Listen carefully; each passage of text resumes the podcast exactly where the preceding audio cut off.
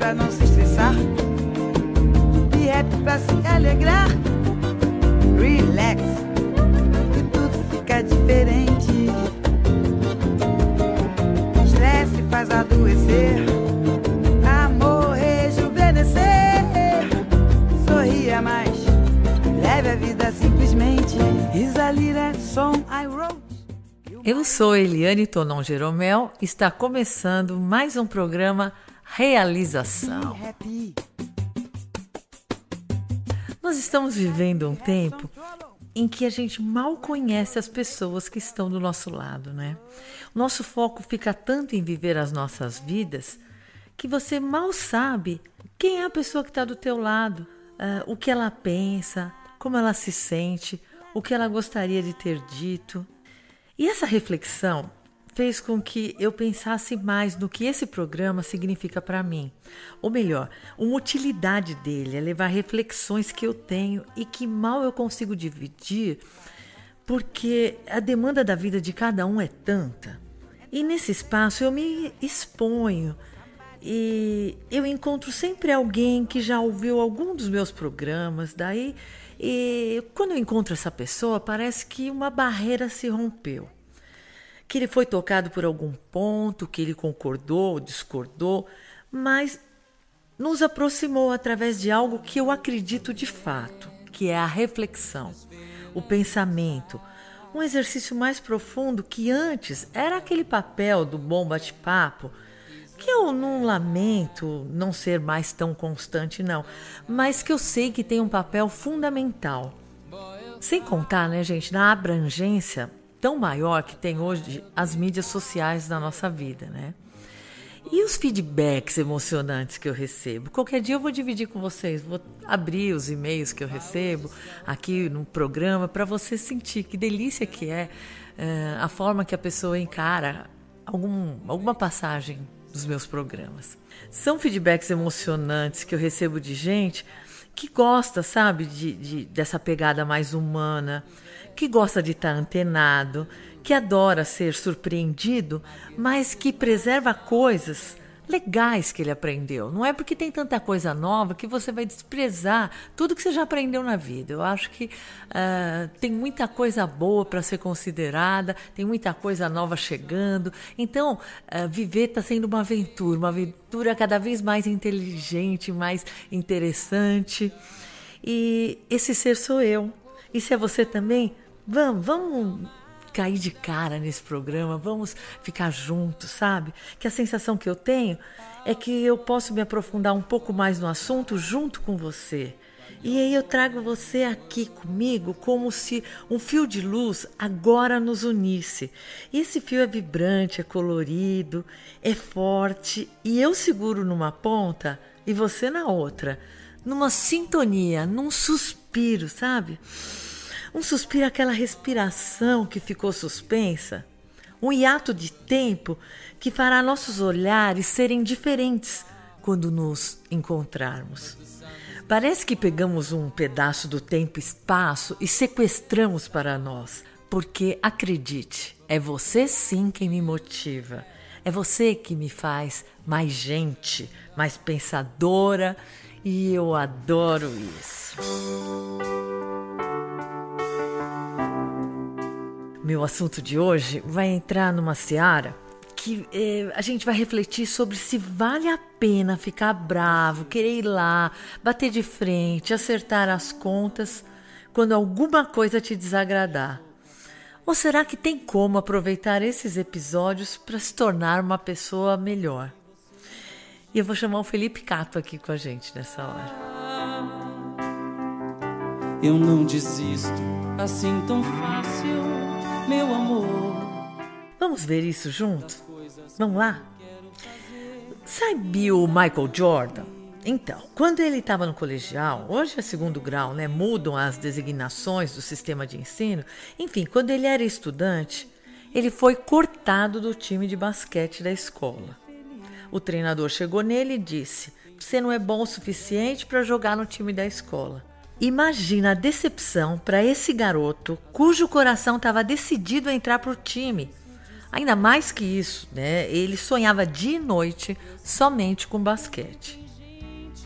Aí ele foi o Michael Jordan.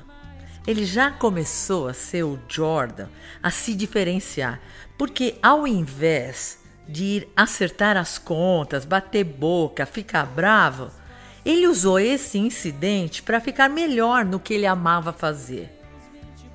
Pois é, quem nunca, né? Nós todos temos esses momentos, quando as pessoas nos dizem ou simplesmente, sei lá, insinuam que não acreditam que iremos nos dar bem, quando elas não acreditam em nós.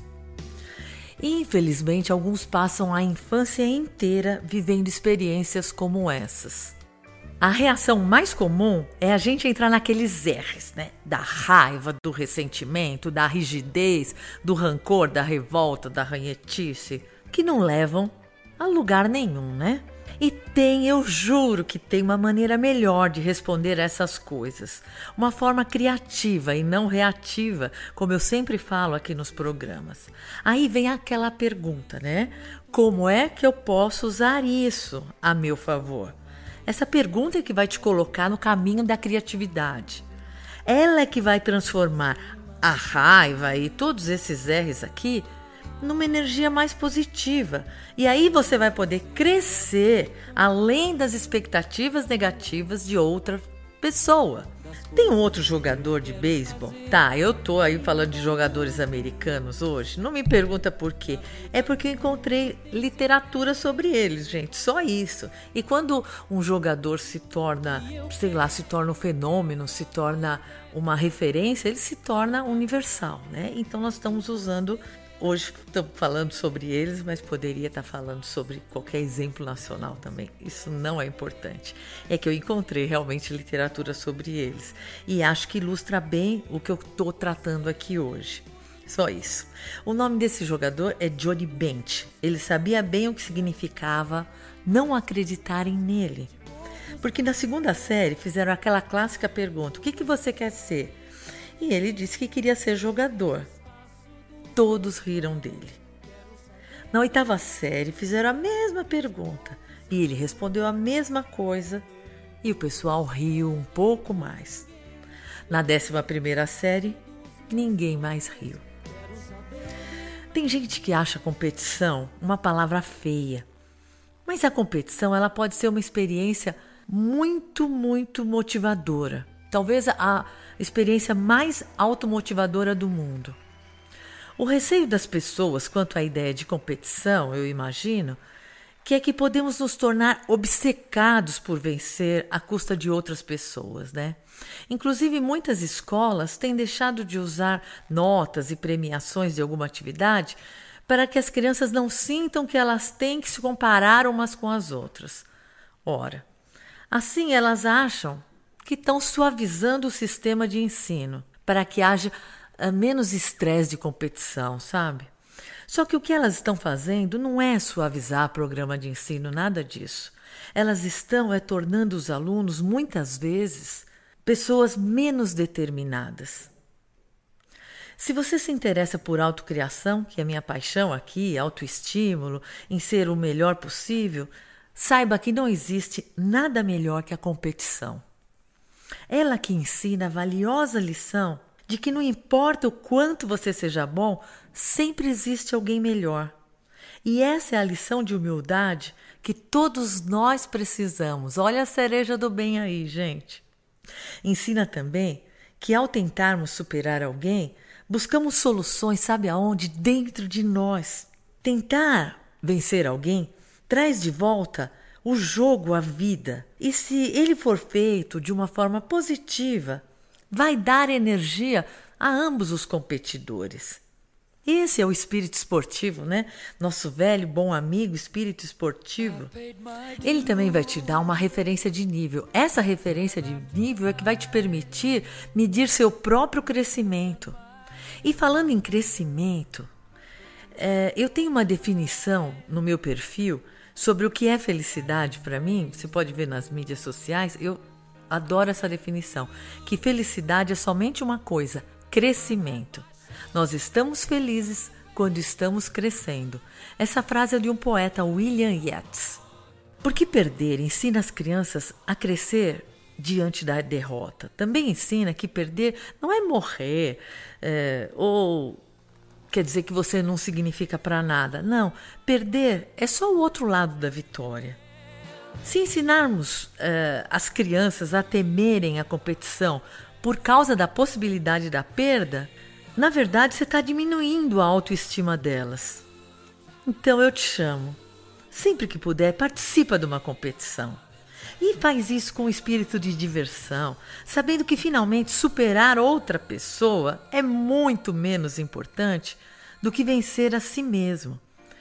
Porque quem eu quero superar, na verdade, é sempre meu antigo eu, aquele que não seria capaz de vencer você. Aí, na sua própria vida, deixe os jogos começarem. Divirta-se ganhando ou perdendo, esse é o espírito, não é mesmo? E quando alguém insultar você ou te menosprezar, não vai lá acertar as contas, não. Mas aproveite para tornar-se uma pessoa melhor. Acho que isso é que Deus quer de nós que a gente use nossa vitória não para ferir ninguém, mas para criar você. Nesse delicioso jogo que é nossa vida, eu me despeço, te agradeço. Num love, love, love. Be happy.